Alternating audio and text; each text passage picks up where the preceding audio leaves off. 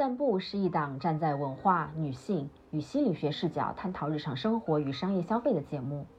两位主理人分别是正在系统学习心理咨询的金鱼女士与爱散步、爱户外的独立品牌分析师扰扰。节目充斥着我们具有局限性的个人观点，请批判地看待和爱护我们。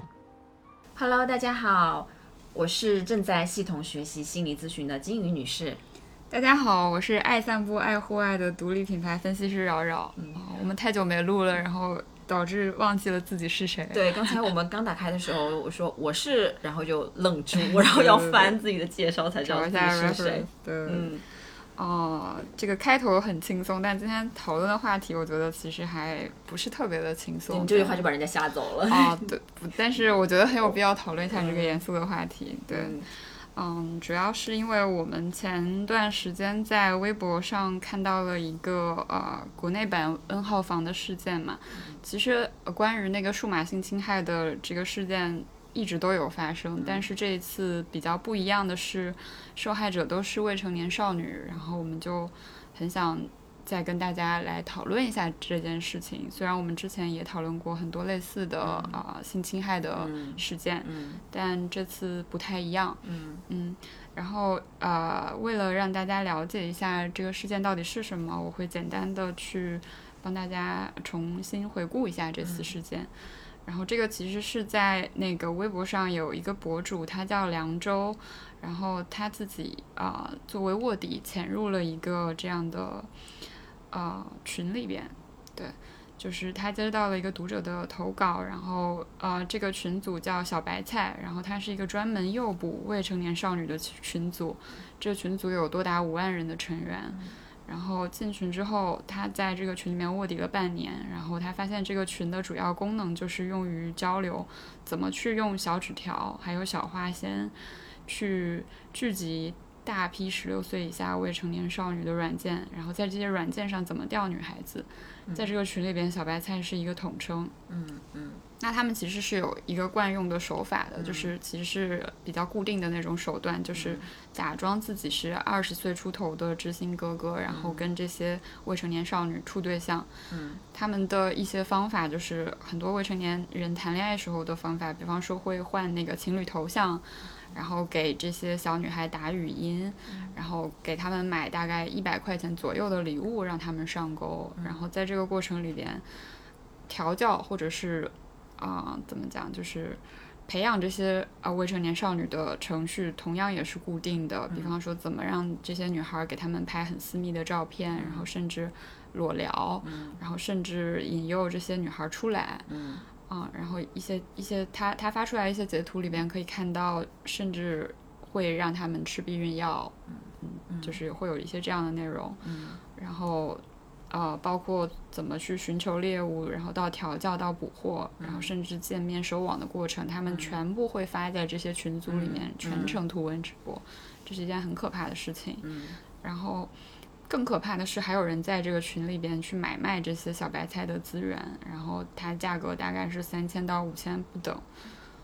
就是非常的可怕。然后凉州自己提到了。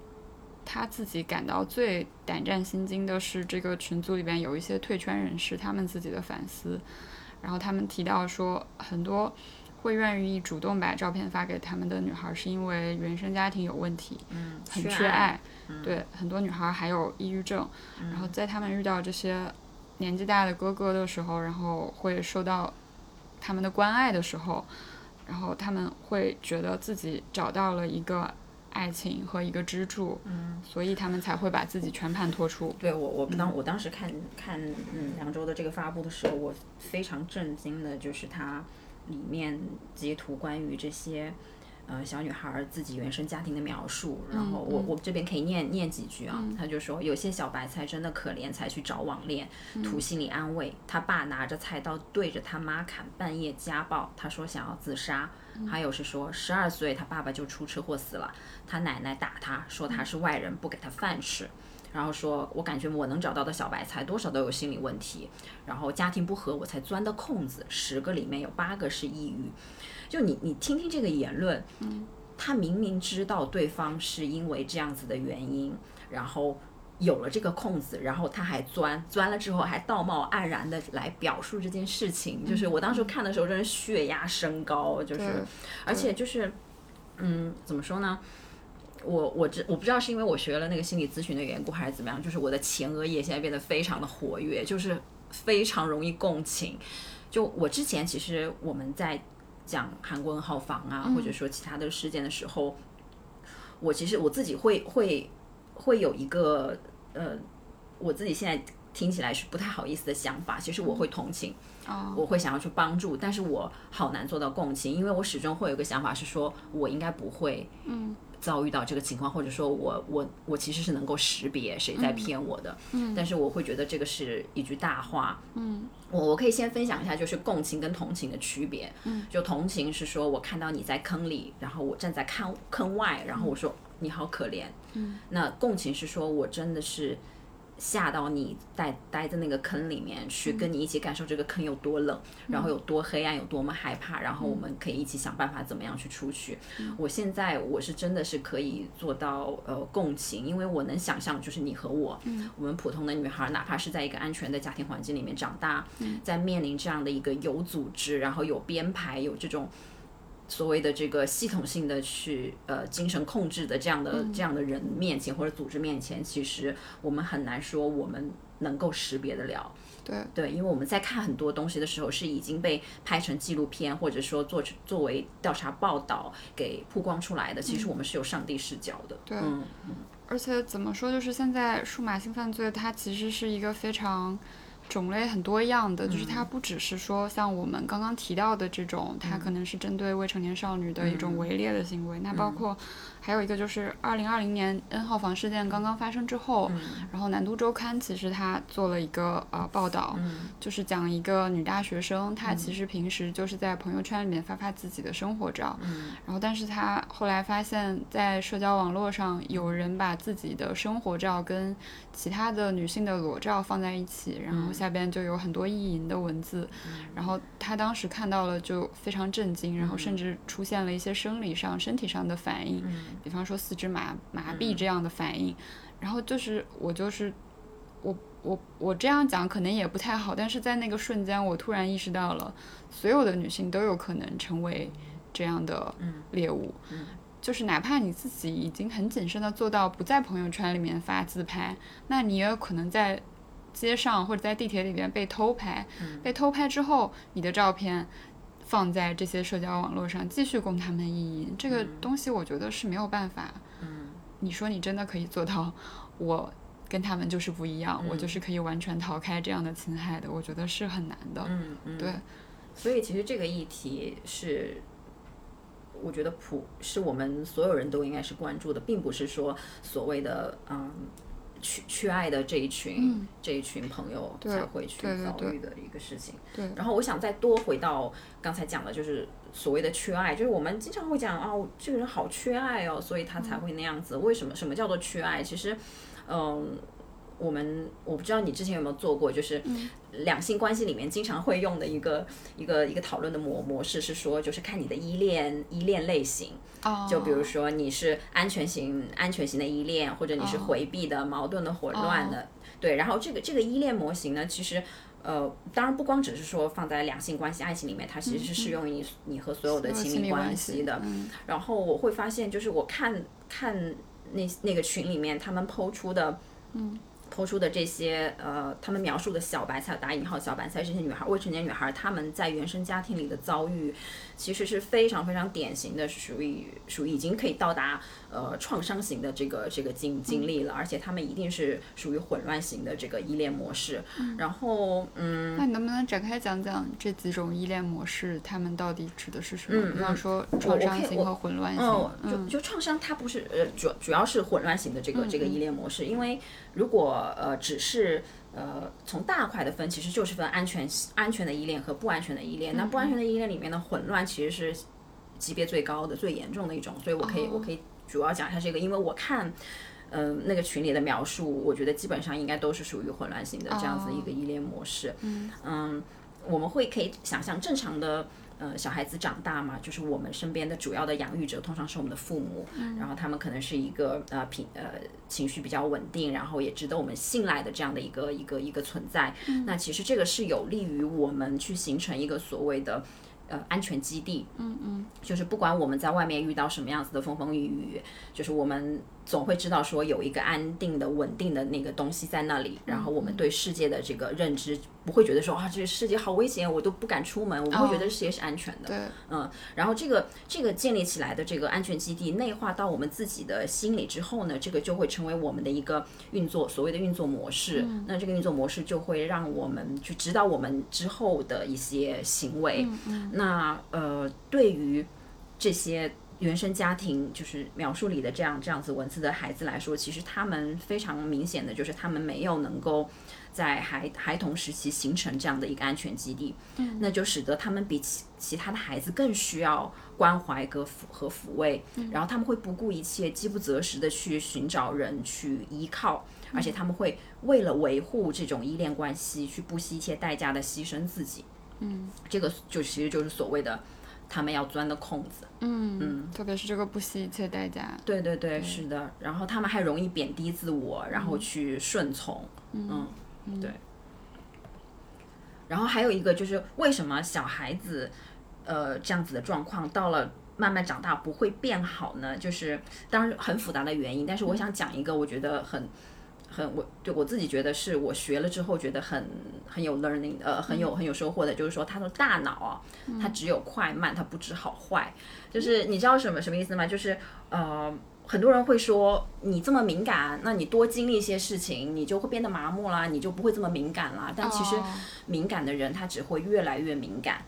因为你，因为就像那个脑大脑的肌肉，就像你你锻炼你手臂的肌肉一样，它会越来越强嘛。大脑是它会越来越敏感。他当时，比如说他小时候，他对一个呃妈妈对他大吼大叫，然后他会造成他的应激反应。然后当这个脑大脑越来越熟练的时候，可能对方只是或者一个皱一个眉头，他就能够勾起他的应激反应了。所以他这个只会越来越严重，不会说会变好这样。嗯。那那心理治疗可以解决这个问题吗？嗯，心理治疗的，嗯，心理治疗的起效的原理就是说，比如说像刚才描述的这些原生家庭，他没有建立很好安全基地的孩子，那心理治疗它的作用就是说，通过跟治疗呃呃咨询师的这样的一个长期关系的建立，我建立了一套新的。安全的沟通的模式，然后用这个模式去取代它以前的呃覆盖掉之前的那个东西，然后形成一个新的安全基地。那这个是可以帮助他去去改善的。嗯嗯，对。那这个你可能讲的是比较个人的角度，具体来说，而且而且已经是非常严重的创伤的这个。对对对。那其实我觉得这个啊，我在自己看这些啊。故事或者是这些分享的过程中，我自己最大的感受就是，其实他们基本上都会受到社会舆论的这样的一个桎梏，然后包括像小小，那可能小白菜他们是真的是涉及到了自己的隐私，但是小小那件事情他其实是自己发现的，然后并没有说有一个人具体的某一个人去拿这个事情威胁他，说你要怎么样，然后或者是批判他。他他他就是看到这些照片的瞬间，立刻就觉得外界会怎么看待他，然后这个其实是对他来说是最大的一个威胁和恐惧。他的来源是来自于社会的，所以我就想说，我我想做这期节目，可能也是想要帮助大家提供一个比较新的角度去看待这件事情，或者是理解这件事情。你你说的小小，他当时看到那个照片之后，他后面有想说我要立刻报警吗？他，他他其实有想过的，但是他觉得，因为只有他自己一个人的照片，追责其实是挺困难的。然后报警的话，他觉得没有办法得到有效的处理的。嗯嗯。嗯，所以他就没有选择去报警。嗯对，其实这个社会的支持也是。嗯有一点问题的，我觉得。嗯对。我之前你给给我看了一本书嘛，叫那个《创伤与复原》，它里边其实就讲到了呃社会面可以做到的一件事情。这个事情在那个呃美国女性主义运动刚刚起步的时候，嗯，就是呃上世纪七十年代的时候，然后是有一个叫唤起意识的行动的，然后它的一个。呃，基础是因为女性的生活，她的真实的面貌其实是藏在更加个人的和更加隐私的，对，它不嗯像男性的一些活动，它可能是公开的，是可以被讨论的。因为这个对于隐私权有一个高度重视，所以不会拿出来讨论。嗯那不会拿出来讨论，就导致大家在察觉真相的过程中，其实是面临一个很大的障碍的，因为你没有人讨论，你就不知道问题到底出现在哪里，是不是有人跟我有一样的问题？对，而且中国人就常说家丑不可外扬。对对对，其实是羞于启齿的这些问题。嗯然后女性生活其实更多的是在家庭的，那就导致其实女性生活的真实的面貌是不不被看见的。嗯然后而且谈论性好像还有还有家庭生活的一些经历，你总会觉得别人会因此而。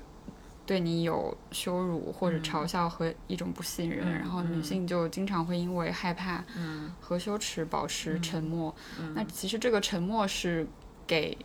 性和家庭暴力嗯，一个保护伞。是对对对，是，而且就是嗯。很多我们在说家庭暴力或者性性创伤之后，不是都会说、呃创伤应激反应嘛？而且不是都有一个 term 叫做 PTSD，对吧？对对对，那这这个这个 PTSD 本来这种就是所谓呃创伤应激障碍是。呃，缘起是因为他们在研究退伍军人，嗯是在那个二十世纪的呃前夜的时候，嗯那由此带动了这个有关心理创伤的发展。然后就像你说的，他直到一九呃一九七零年代妇女解放运动的时候，嗯大家才真的了解到，原来最普遍的创伤应激障碍的患者，并不是战场上的男人，而是日常生活中的女人。嗯，然后原因就是你刚才说的，因为它是隐藏在我们的隐私的这个场域里面的，对，而且研究会发现说，在强暴、家庭暴力或者说呃性侵乱伦的这些呃伤患者，他出现的那个心理症候群，其实是和战争创伤患者出现的是一样的。就是它是同等、呃同等严严重的，呃，其实就是我刚我们刚才描述的那些，嗯你会出现一些解离的反应，然后呃你的安全基地的缺失、嗯。等等等等等。当然当然它有一个很复杂的一个、一个症候群哦，嗯然后呃而且它是一个太普遍的现象了，因为在一九八零年代的时候，美国有一个社会学家叫他叫 Diana Russell，他做过一个流行病学的调查，他其实就发现说，呃，其中它是包括了家庭暴力和性剥削经历的访谈嘛，嗯，然后四分之一的受访者曾经遭受过强暴，三分之一的人曾在童年遭受过性虐待，嗯、我相这个信比例很对我相信在中国，我觉得一定也是很高的，嗯嗯嗯，这个比例其实很可怕了。对对对，对，然后就刚刚正好说到那个呃女性主义运动嘛，嗯。然后他们其实第一个推动的观念就是唤起意识，嗯。然后这个唤起意识的活动通常是以团体的方式进行的，然后大家可能聚集在一个比较安全的空间里边，然后都要签署保密协议，嗯，然后都有一个一定要讲述实情的这样的一嗯。个要求，然后就形成了一个比较受到尊重的空间，然后在这个空间下边，啊、女性才可以克服否认自己遭遇的事实，然后还有羞耻。这些一切让他们没有办法去面对自己的伤伤呃自己所受的伤害的障碍，然后敢于把自己的问题讲出来，然后因为问题其实是你看见了，你承认它，才有可能会有解决的空间的。对对对，是的，对，然后然后在这样一个充满支持的环境下，他们才会敢于说出自己的遭遇。我觉得这个是一个很好的事情。就是在中国，虽然没有这样的一个实际上的空间和这样的一个行动，嗯但我觉得啊、我自己的观察来看，其实在线上已经形成了这样的一个氛围的。嗯然后包括呃，像去年呃，不是去年二零二零年那个 N 号房事件发生之后，那个梁玉其实就在他自己的那个微博上直接发起了一个投票，就去调查，那到底有多少中国女性是曾经受到过这样的性性骚扰和性暴力的？那他的报呃调查结果是，啊、当时是有四点五万人参与，然后只有六千六百名女性表示自己没有经历过性骚扰、性暴力和性侵，其他女性都有受到过不同程度的这样的侵害的，嗯而且有三点二万人选择了骚扰人没有受到惩罚，那就说明这个其实是一个一直持续在进行的事情。对于女性来说，这个遭遇是非常普遍的。嗯嗯嗯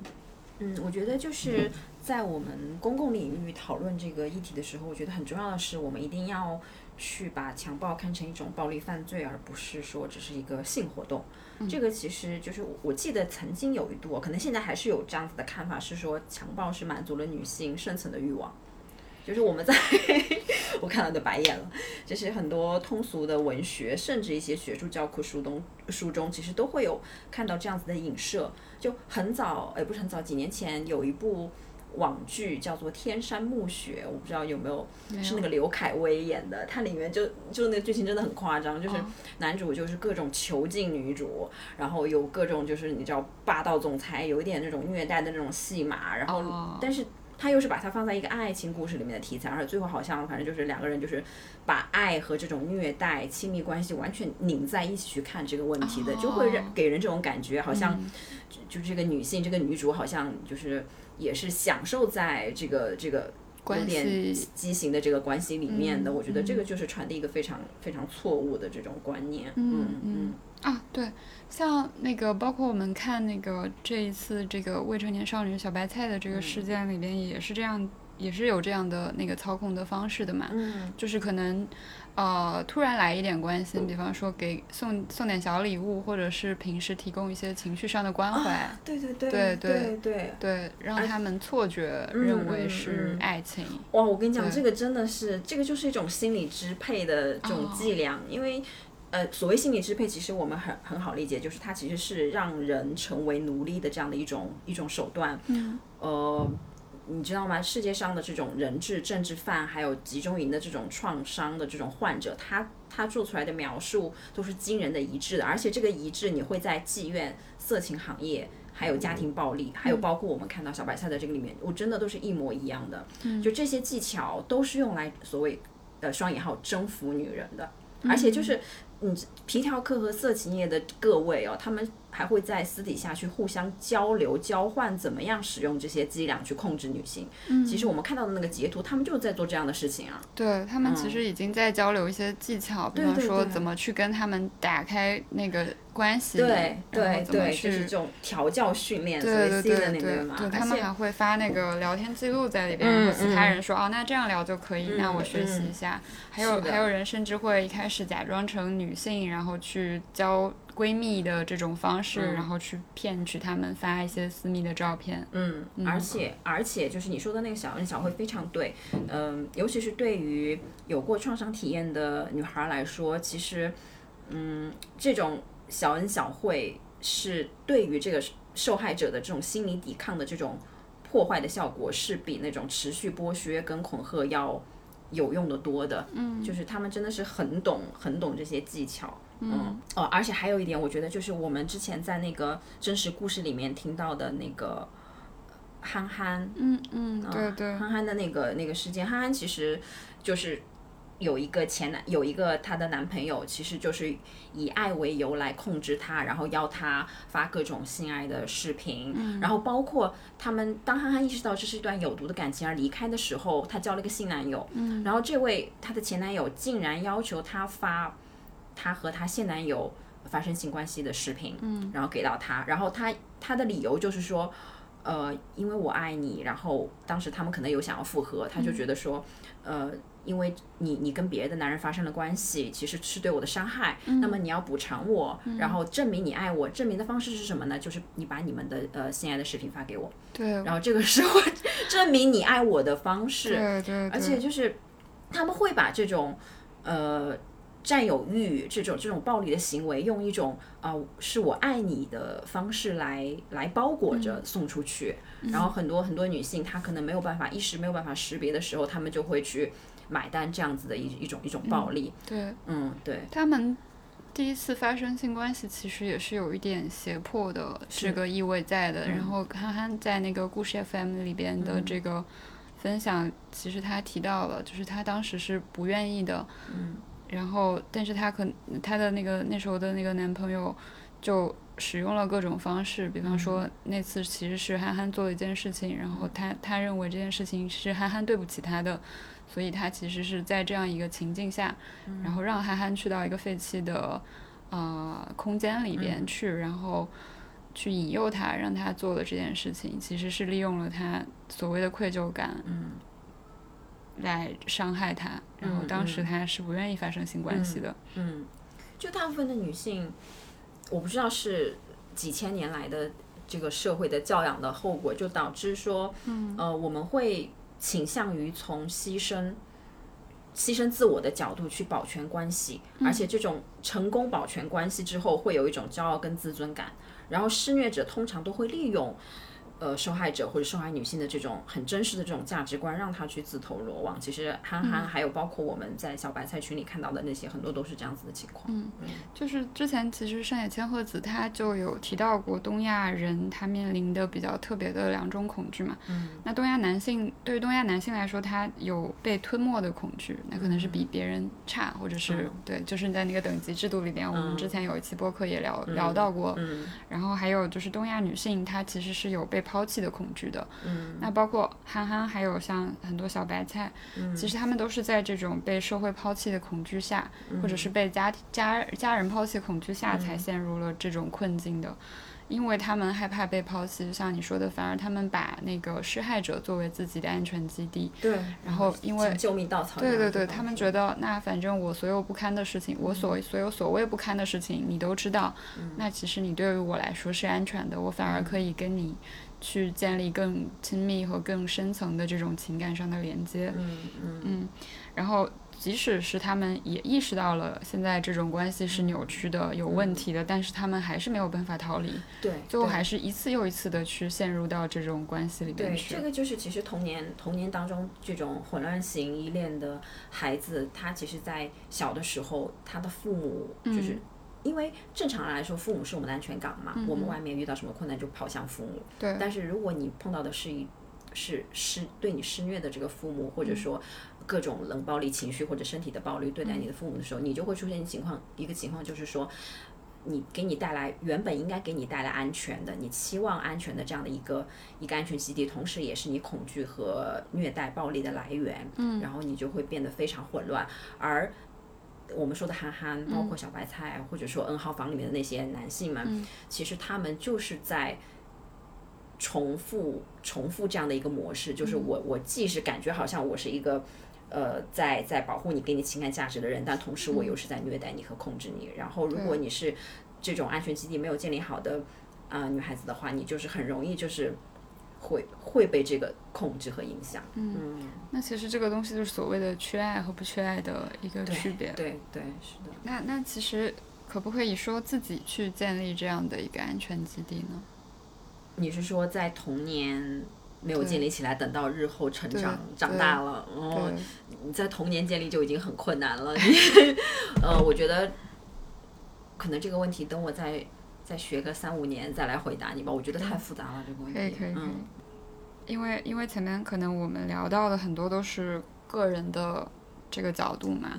然后呃，我觉得可能从社会的角度来看的话，我们如果可以理解他们的或者共情这些女性她们的呃想法和深陷这种情境的原因的话，其实是对他们来说是有帮助，对我们自己来说其实也是一种解救。嗯，因为其实我之前也在看那个呃黑箱还有日本支持，就是这这本书里边上野千鹤子其实提到了一些原因，就是很多女性在受到啊侵害之后。报警或者是向对外求助的比例其实是挺低的。嗯。然后他有分享几个原因，第一个原因就是被害人他有责备自己的倾向，认为自己所遭遇的一切都是自己的错。嗯。然后自己的过失是很大的。嗯。然后第二个就是周围，就是包括社会舆论还有家庭，其实是有责怪被害被害人的倾向的。然后原因也是上也同上的，就是认为那肯定是你做的不好。你哪里有问题，所以才会遭遇到这样的事情。还有就是在关于纯洁的这个规范很严苛的地方，然后就比方说我们儒家文化下，然后这些女性可能是呃认为肮脏的，然后是对于女性其实是有一套呃有一套社会规范在的。那你一个女性应该是纯洁的，应该对性是保守的，或者是对性是要要要有要有一定的羞耻的。然后这呃这样的规范下，如果你打破了这个规范的话，那你会认为自己是被这个社会还有啊周围的人所抛弃和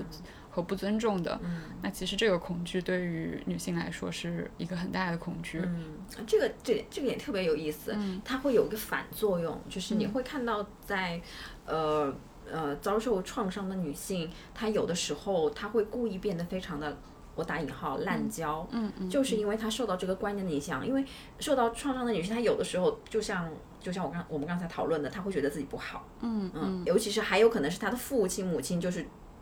觉得他是个荡妇，嗯，就是小时候的时候就这样子觉得，对，然后他就会觉得说。OK，我我不好，就是他要去合理化他父母为什么这么对他。那小孩子通常他没有办法责怪父母的，他就会觉得是自己的问题，是我我就是个不好的人。嗯那我怎么样去落实我是个不好的人呢？OK，社会觉得女孩子不应该滥交，那我就去滥交。嗯那证明我就是个不好的人，所以我的父母会这么对我。对对，这个其实他内化自己，对就是不然的话，他其实找不到可以接受这件事情的一个方法。没错没错。然后像像你刚才讲的，这个是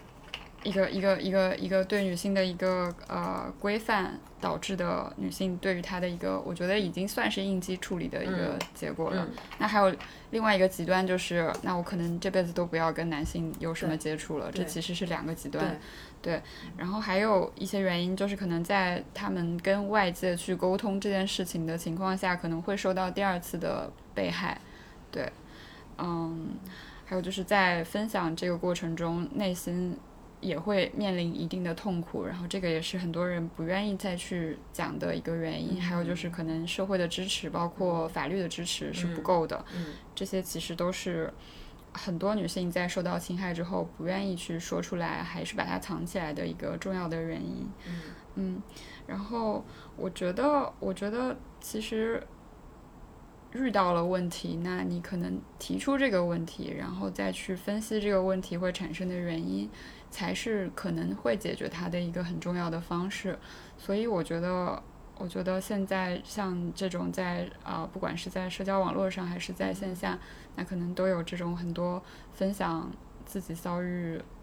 类似的事情的这这种对话，其实我觉得是一个很好的事情。嗯，对于呃社会舆论的影响，其实是有一些改变的。我自己看到这几年的变化其实是挺大的，越来越多的女性觉得。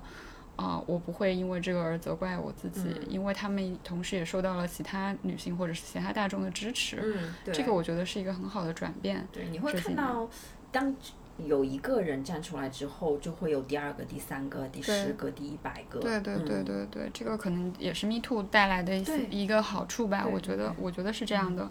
嗯，然后我们刚才其实提到了对于女性的一些呃规范嘛，其实它其实它。真的就是来自于父权父权制的价值观的。那我我自己是觉得，在接触到女性主义，然后包括男女平等之后，那我我我自己的那个改变是很大的，就是我用一套新的价值观去覆盖了原来的那一套价值观。你以前的价值观是什么样的？就是很传统的呀，我就觉得那就。就是像像你讲的，就是性就是羞耻的，我不应该说出来啊。然后我应该逃回避一切关于性的话题，然后包括其实月经的话题也是其中之一。嗯，对他们其实都是跟隐私有关系的。然后作为一个好女孩，我不应该去讨论这些问题，不应该跟别人说，那我可能月经第一天我有点不舒服。然后这种话以前是绝对不会讲的，但我现在其实是可以跟大家讲的，我觉得没关系。你你什么时候开始有这个变化的？最早？最早。最早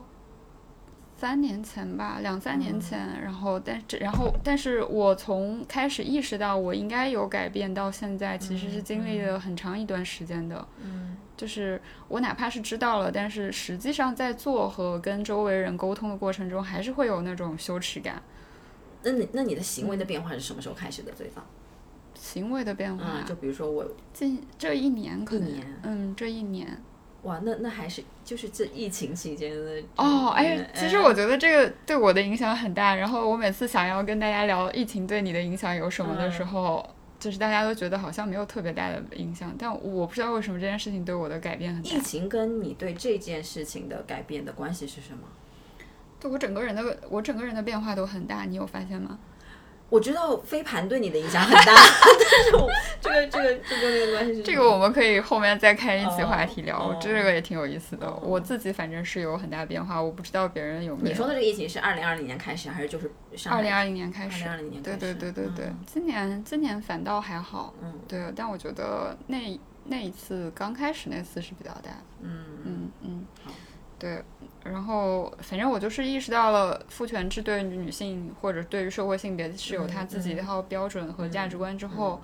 呃，我开始去寻找，那我到底怎么认为我自己和理解我自己，然后我是不是要真的要去到它规定的那个范围里边去过那样的一个生活？这个这个过程其实我觉得还是很漫长的，我还在这个过程里边，嗯，但是但是我觉得意识到了有一个这样的规则对我来说是一个很好的事情。然后因为我也看到了我还有其他的选择，我不只是只只能在这一套范式之下去过生活。对，然后呃，其实我觉得像社会性别它这个角色的定位，它有一个很大的问题就是。它其实会影响我们对于真实自我的一个一个看待和一个定位的。然后这个它之间的割裂其实是会造成很多的心理问题的。我有有的时候可以接受我自己，有的时候又不能接受我自己。嗯，那不能接受的时候，可能就是真实自我和那个社会自我，它它它之间是有冲突的时候，有冲突的时候，我就觉得有一些矛盾，然后就没有办法去辨别，那到底我应该怎么做？这个其实是比较内耗的。嗯，那这个又是另外一个很大的一个话题。就是我觉得，我觉得认识到了这个社会因素可能会让我呃产生这种矛盾之后，那我就不会把所有的问题都内化，然后就不会一直责备自己。我就意识到了，那其实可能外边是有问题的。嗯对，呃，在这个过程中可以慢慢的培养对于自己的认同，然后对于身份的认同，然后而不是说一直去寻找外界对我的认同，然后以外界的那个标准。比方说，以父权制的价值观的标准去衡量我自己，我到底在这个价值观里面是一个好人还是一个坏人？嗯，我是觉得这个可能是从社会的角度吧，可以给到所有受害者或者甚至是所有女性的一些帮助。嗯，我觉得做做这一期也是个自我疗愈的过程，是对，不是？我们每次都借这种话题嗯自我疗疗愈。嗯 好的，呃，这期节目其实我们把我们目前想讲的都讲出来了，当然肯定还是像我们之前的节目一样，是有一些局限性在的，也肯定有很多问题嗯和冒犯之处，然后希望大家可以体谅吧。嗯嗯。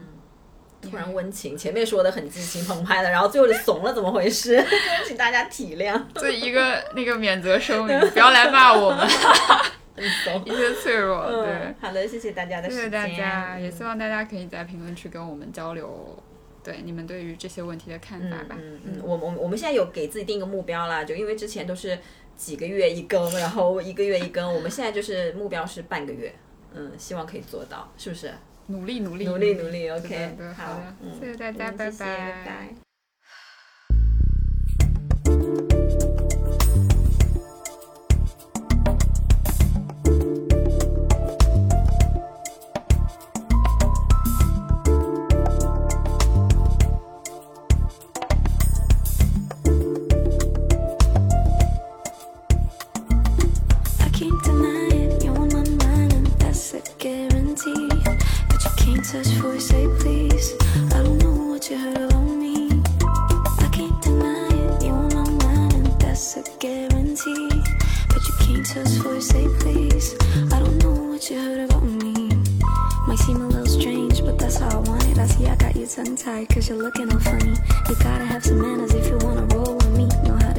down, and you know what I mean. You say they all